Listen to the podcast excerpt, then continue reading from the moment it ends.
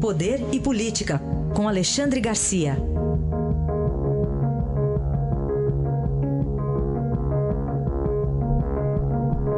Alexandre, bom dia. Bom dia, Raíssa. Bom dia, Carolina. Bom dia. Bom, para começar, vamos falar de uma mudança de entendimento do ministro Dias Toffoli. Acho que quase dois anos depois, ele muda um voto que agora permite que as assembleias legislativas protejam os seus deputados.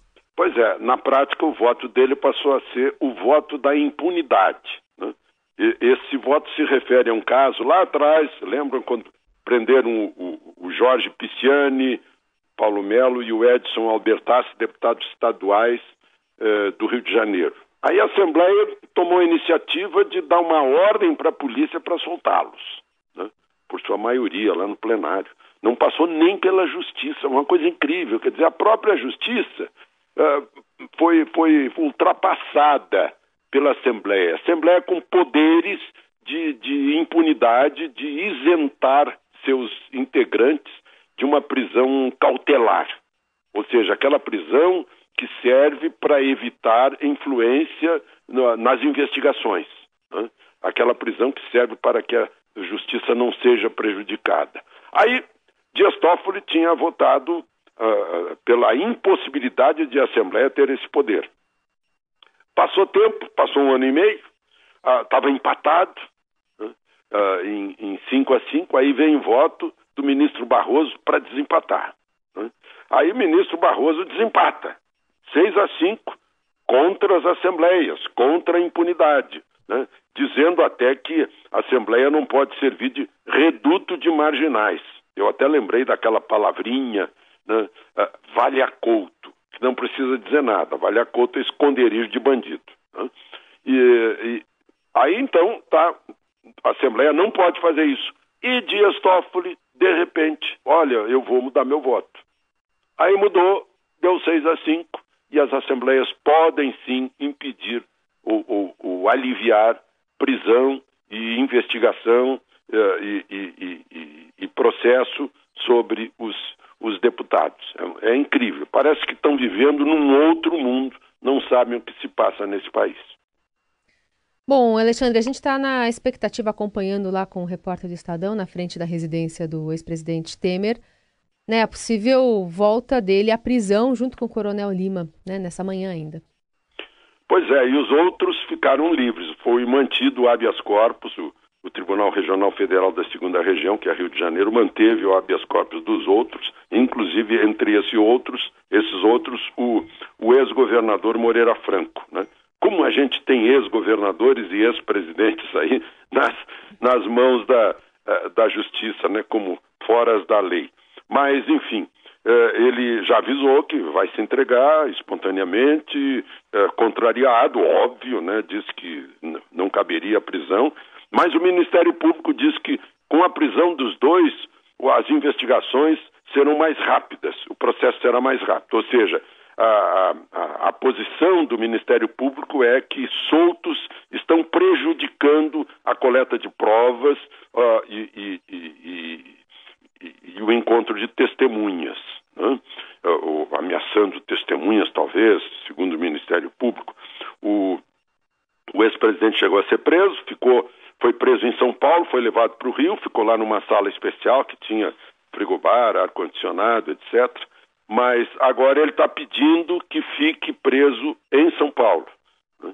Uh, e está encaminhando aí a, a, justiça um, um, novo pedido de habeas corpus através de seus advogados. É bom a gente lembrar que é o mais recente ex-presidente da República. Né?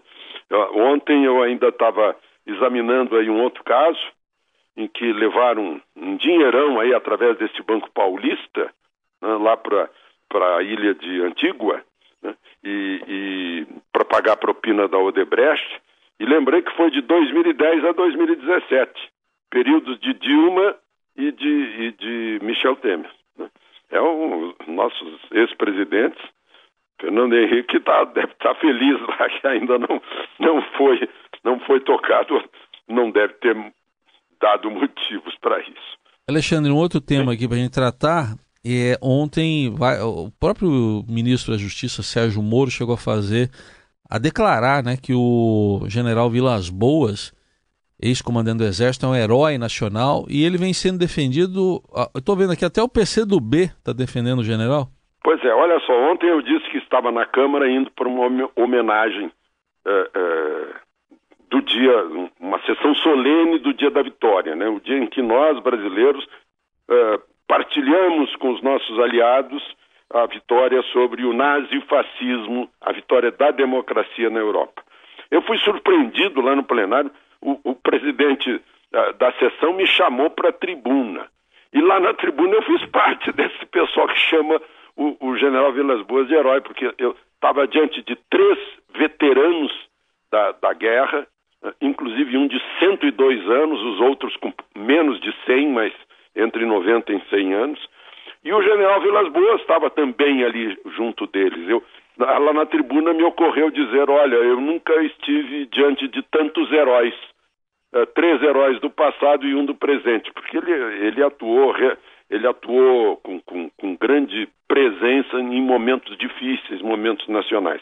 Mas o que me surpreendeu nessa sessão foi que uma deputada do, do PCdoB, Partido Comunista do Brasil, uh, entrou no plenário, foi direto à mesa diretora onde estava em cadeira de roda o general Vilas Boas, deu-lhe um beijo e depois voltou ao plenário e na hora devida pediu para fazer uma parte e fez um discurso uh, uh, elogiando o, a atuação do, do general Vilas Boas, né, a Perpétua Almeida, Partido Comunista do Brasil. Eu até fiquei raciocinando, né? aquela máxima dizendo, bom, se, se há alguém que é, que é ofendido pelo meu inimigo, esse alguém então é meu amigo. Pode ter sido isso. Mas, enfim, foi, foi algo inusitado, né? esse, esse tipo de, de discurso. E seguiram-se outros discursos que elogiavam os veteranos, né? aplaudiam os veteranos, mas se aproveitavam para, para uh, uh, prestar homenagens né, é, de desagravo ao general Vilas Boas, que foi vítima de ofensas vulgares e de baixo calão, e até cruéis sob o ponto de vista humano. Muito bem. A análise é de Alexandre Garcia, que amanhã estará de volta aqui ao Jornal Eldorado. Obrigado, Alexandre. Até amanhã. Até amanhã.